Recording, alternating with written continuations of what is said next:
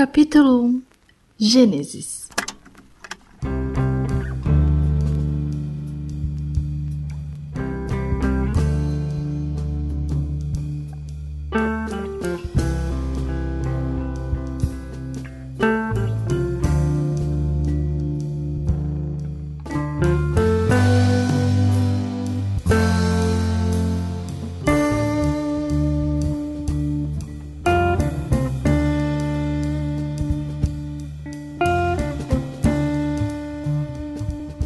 começo de tudo, quando os deuses criaram a internet, ela não passava de mato, esperando que civilizações se apropriassem de seus recursos naturais e poluíssem os rios límpidos com pornografia.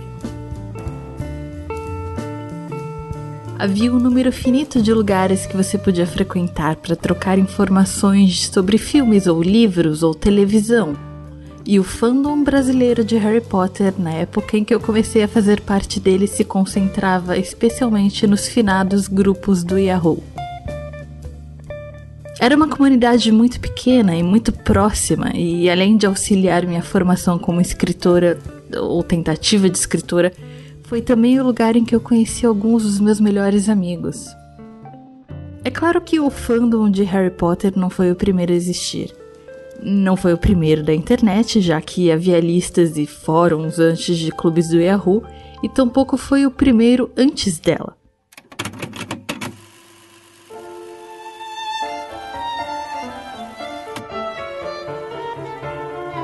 Antes da internet, no século XIX, Louisa May Alcott, autora de Little Women ou Mulherzinhas, já tinha seu fã-clube, leitores que mandavam cartas furiosas quando o destino que a autora dava às suas personagens não correspondia ao que esses fãs imaginavam. E muito tempo depois também tivemos os Beatles, que quando surgiram formaram multidões que se descabelavam por eles, colocaram fogo nos Estados Unidos, fizeram Elvis voltar a beber e presumidamente mataram a Igreja Católica. E também tivemos a Jornada nas Estrelas, que por décadas foi sustentada por uma base de fãs dedicados que criavam eventos e fanzines garantindo a sobrevivência da série por muito tempo depois que ela parou de ser produzida. Fandom, portanto, não é um conceito novo. Mas também é um fato que a internet levou fandom a outro patamar, porque eliminou as barreiras físicas que existiam entre todas essas pessoas.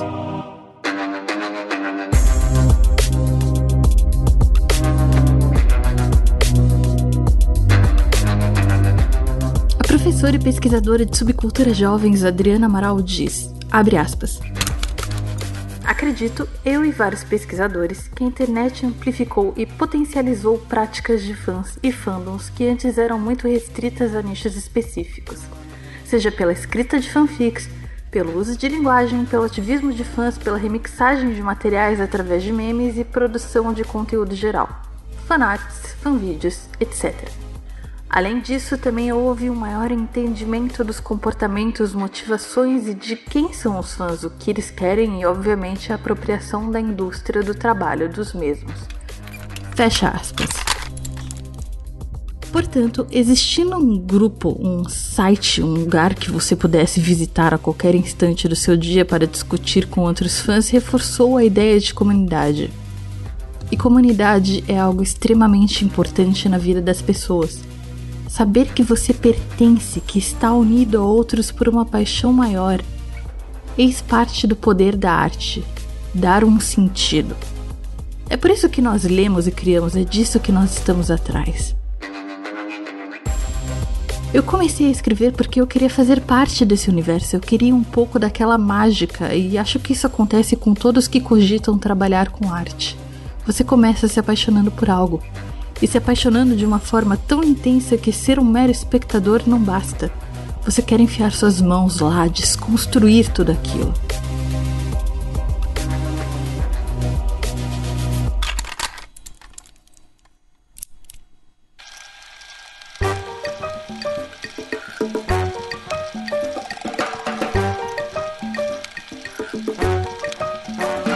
Ernest Hemingway bêbado famoso e escritor ocasional, comparava a criação a uma luta.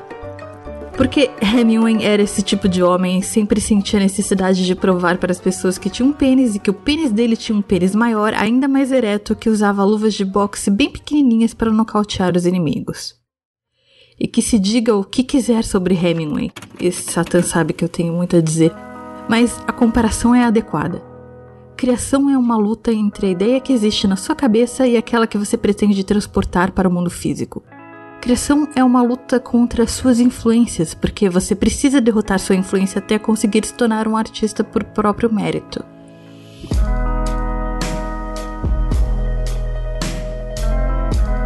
Arte é amor, mas também é destruição. E você tem que destruir quem você ama e quem te influenciou até encontrar sua voz. Ou então a única coisa que você vai produzir é uma emulação barata há uma constante troca entre o criador e o fã, que eventualmente pode levar o fã a se tornar também um criador. Ainda no livro Fic, Annie Jameson menciona o ano de 1966, quando a autora Jean Rees publicou seu livro White Sargasso Sea.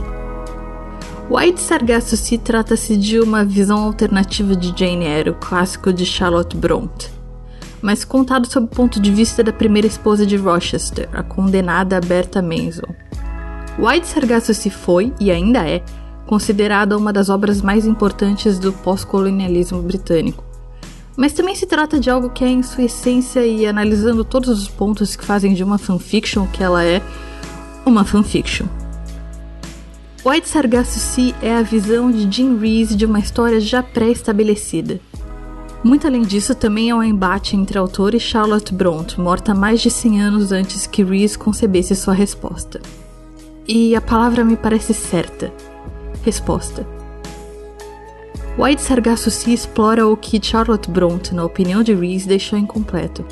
O tratamento que Bertha Mason recebeu, o patriarcado, que é apenas brevemente comentado nas entrelinhas de Jane Eyre, mas que em White Sargasso Sea salta da página com a mesma fúria porque Reese foi conhecida durante sua vida inteira. Em Fic, Anne Jameson também fala que naquele mesmo ano de 1966 estreou nos palcos ingleses a primeira versão da peça Rosencrantz and Guildenstern Are Dead, de Tom Stoppard, que se foca nos personagens do título, meros coadjuvantes de Hamlet, e, como Bertha Mason, igualmente condenados. O que Jameson nos mostra é que fanfic, embora tenha adquirido algo semelhante a uma má reputação nos dias de hoje por causa do fandom e talvez por causa da quantidade de sexo que se encontra nelas, sempre esteve e sempre estará presente na criação literária.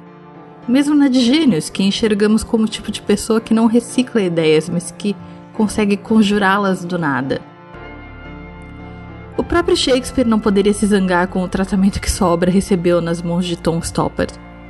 Ele mesmo, afinal, era um prolífico fanfiqueiro, sempre bebendo de lendas e histórias e boatos para criar suas peças. Rei Lear, Macbeth, Hamlet. Eram histórias que existiam antes de Shakespeare nascer e que em suas mãos se transformaram em algo novo.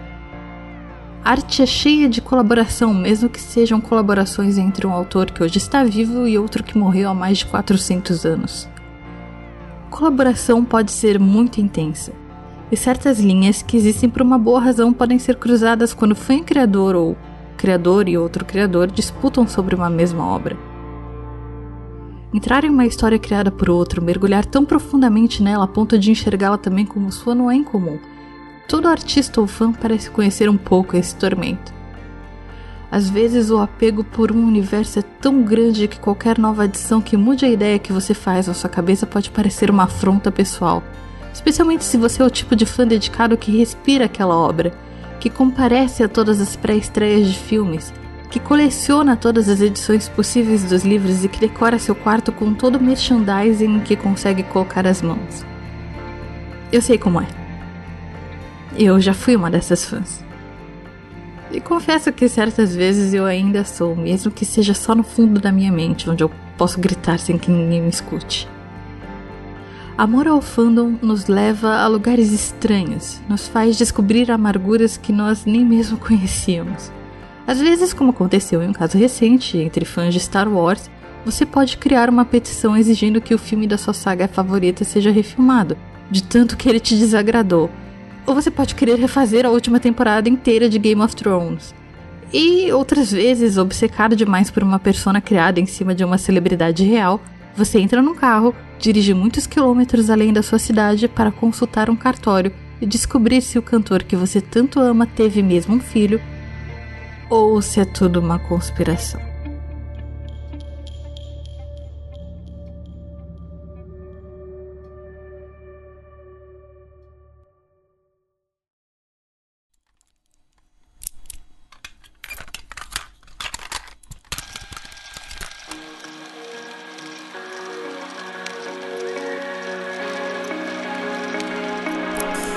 Oi, aqui é a Clara Madrigano. Espero que vocês estejam apreciando essa pequena série de podcasts. Meus agradecimentos a todo mundo do Audio Cosmo que possibilitou a existência do Lady Jane. Acessem o site ladyjane.audiocosmo.com para encontrar conteúdo extra. O link para assinar a newsletter que dá nome ao podcast será postado com o episódio, assim como o link para a minha editora, Dame Blanche. Sim, eu tenho uma editora. Nós publicamos ficção fantástica brasileira em formato digital. Curiosos são sempre bem-vindos a checar os nossos livrinhos. Até semana que vem.